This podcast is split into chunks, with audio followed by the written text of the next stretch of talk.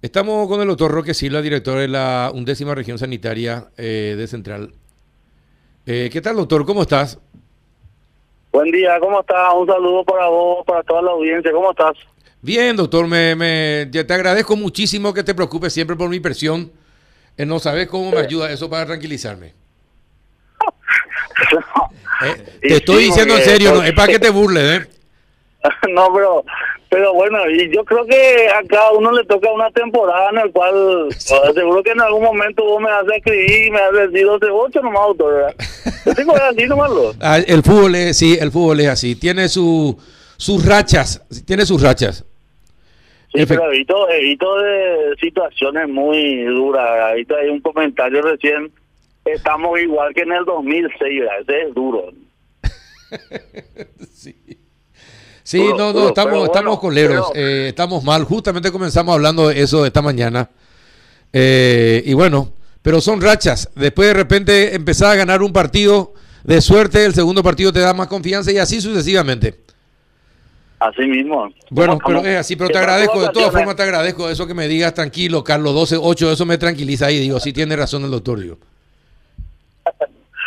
Bueno, doctor, ¿cómo va a ser? Eh, te, te, pregunto algo, ¿cómo hacen para por ejemplo, con, con la Sputnik B.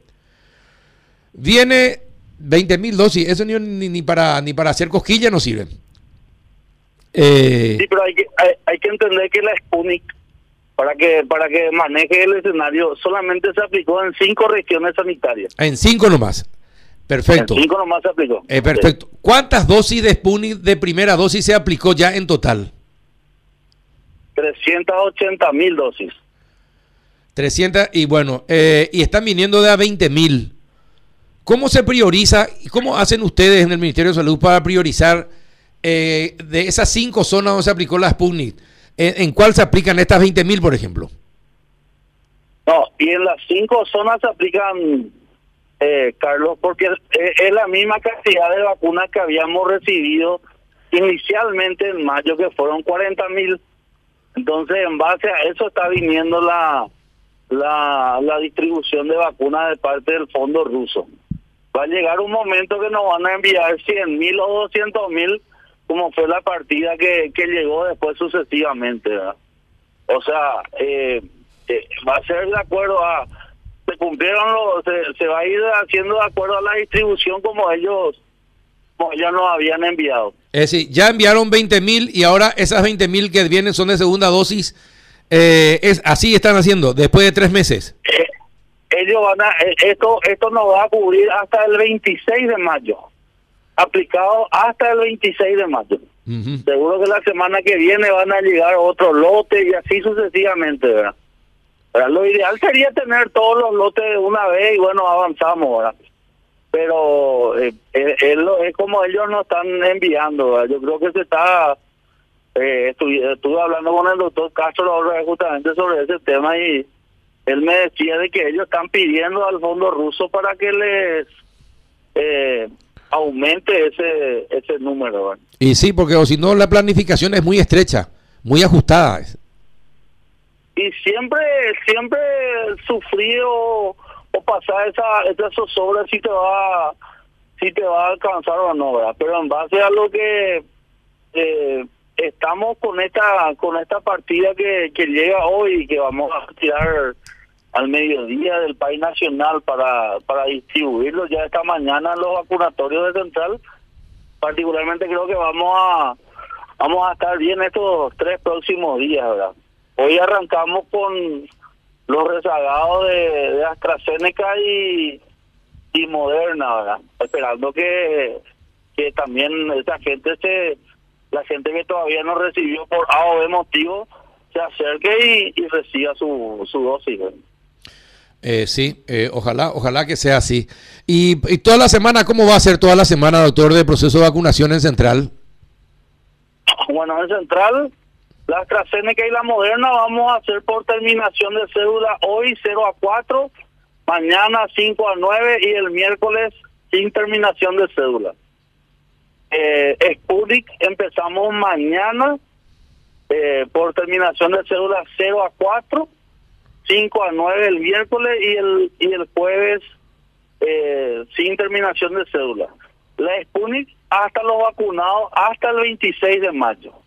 La AstraZeneca hasta el 15 de junio y la Moderna hasta el 16 de julio. Y la Pfizer solamente vamos a aplicar en los compatriotas quienes recibieron eh, su primera dosis en, en el exterior y eso va a ser exclusivamente en Central y Capital en el autódromo Rubén Dumont en el horario de 7 a 23 horas. Bueno, Juan. la segunda dosis siempre hay que recordar en el mismo lugar donde la gente se aplicó la primera, salvo algunas excepciones que son muy pocas, doctor. Sí, así mismo. Eh, inclusive, eh, eh, eh, lo, lo, salvo algunas excepciones, por reacomodo y mayor comodidad de la gente. Nosotros tenemos dos distritos, ¿verdad? Que son San Lorenzo y Fernando, en el cual eh, la AstraZeneca vamos a poner en, en San Lorenzo, en el local de una C y en la sede social de la cooperativa. Y la Moderna vamos a hacer en el San Lorenzo Shopping. Y en, en, en Fernando, la AstraZeneca vamos a hacer en el Polideportivo y la Moderna vamos a hacer en la en el Paseo 1811. ¿verdad? por una cuestión organizativa y por el hecho de la de la cantidad de, personas, ¿verdad? Eh, hay que ser un, eh, esperamos que, que vayan todos. Porque en base a los números de, en base a la diferencia entre aplicados entre primera y segunda dosis, sobra todavía unos rezagados y esperamos que, que ellos vayan hoy, ¿verdad? eh, sí, es muy importante eso. Eh, en Central, ¿cómo están los rezagados, eh, doctor? ¿Cuántos rezagados tenemos en Central? Mira que haciendo un cálculo de, de la vacuna Pfizer al menos, ¿verdad? Eh, básicamente tenemos un 15% de, de rezagados, ¿verdad?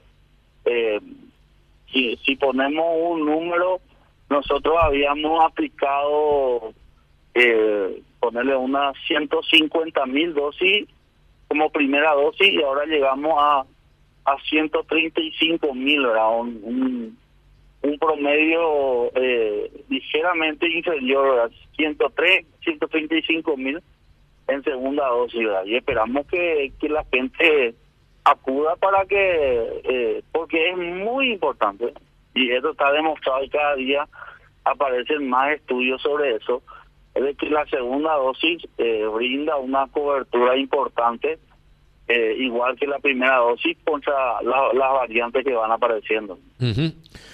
Eh, bueno, pero de todas formas, hay, hay, un porcentaje importante de rezagados, pero del total de las personas, ¿cuántas se aplicaron las vacunas de acuerdo a las edades y cuántas no se aplicaron luego ninguna dosis?